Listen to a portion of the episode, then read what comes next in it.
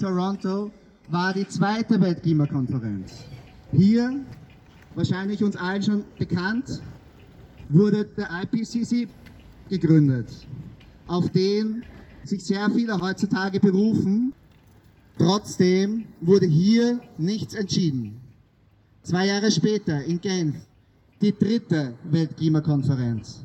Hier wurde der erste IPCC-Bericht veröffentlicht. Wieder ohne Ergebnis. 1992 in Rio, zwei Jahre später, die vierte Klimakonferenz. Hier zum ersten Mal in Verpflichtung, die Emissionswerte auf Basis 1990 zu halten. Das heißt, dass keine Emissionen mehr ausgestoßen werden dürfen bis 2000.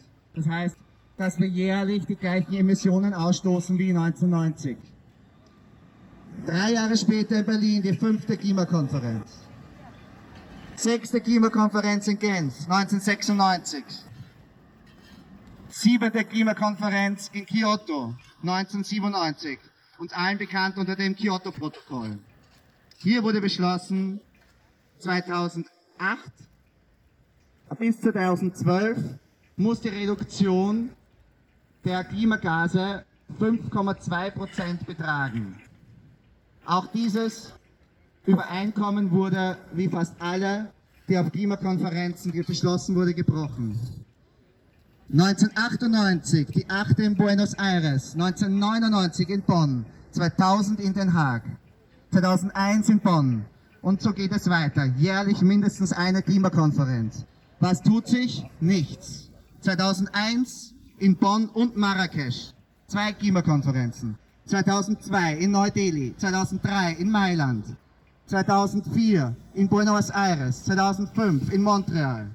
Und hier wurde erst das Kyoto-Protokoll ratifiziert.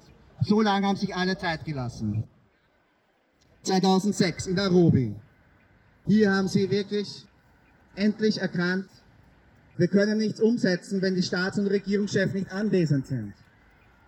Man muss sich auf der Zunge ergehen lassen. 27 Jahre nachdem die Menschen erkannt haben, vor welchem Klimakollaps wir stehen, vor welchen Katastrophe wir stehen, haben sie erst dann erkannt, wir können es nicht umsetzen, wenn die Staats- und Regierungschefs nicht da sind. Seitdem waren sie da. Was ist passiert? 2007 in Bali, 2008 in Posen, 2009 in Kopenhagen, 2010 in Cancun, 2011 in Durban, 2012 in Doha. Nichts ist passiert. In Doha haben sie das Kyoto-Protokoll verlängert bis 2020. Ein kleiner Lichtblick am Horizont. 2013. In Warschau wurde beschlossen, dass die Erderwärmung nur zwei Grad betragen soll. 2014 geht es weiter in, Lima, die 25. Weltklimakonferenz. 26. 2015 in Paris. Ein großer Durchbruch, haben alle gedacht, mit dem globalen Klimaschutzvertrag. Wie wir heute alle wissen, fünf Jahre später wieder nichts geschehen. Mir kommt es schon langsam vor, als wäre es ein Computerspiel, wo die Menschen einfach nur mit der eigenen Spezies spielen. 2016 in Marrakesch, 2017 in Bonn, 2018 in Katowice, 2019 in Madrid, die 30. Und was passiert 2020? Zum ersten Mal seit zig Jahren findet keine Weltklimakonferenz statt. Warum? Uns allen bekannt, die Corona-Epidemie. Zuerst wurde gesagt, sie wird virtuell durchgeführt, aber selbst das wurde abgesagt. Sie wurde auf 2021 verschoben. So spielt man nicht mit dem Leben der Menschen. Wie wir hier schön sehen können, mittlerweile sind alle Tiere gestorben. Wir symbolisieren das Artensterben. Und der Mensch hier in der Mitte schaut noch immer achtlos auf die Natur herab und vergisst, woher er kommt, dass er aus der Natur stammt, dass ohne, ohne der Natur der Mensch nicht überleben kann. Und vielleicht ist auch das selbst bald vorbei.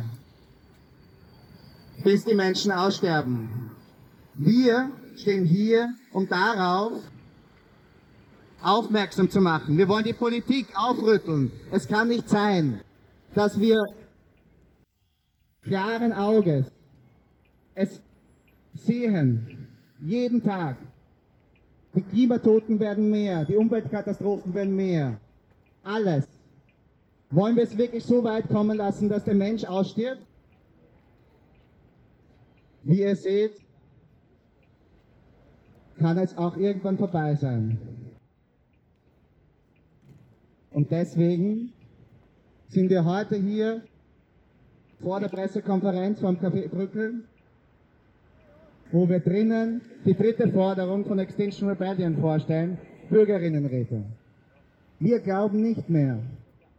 Und ich glaube, es ist jedem offensichtlich klar, weil seit 1979 31 oder eigentlich nur 30, weil die 31. wurde 2020 einfach verschoben, Weltklimakonferenzen stattgefunden haben und die Politik haben es nicht geschafft, haben es ignoriert. Und deswegen ist unsere dritte Forderung eine Bürgerinnenräte schaffen.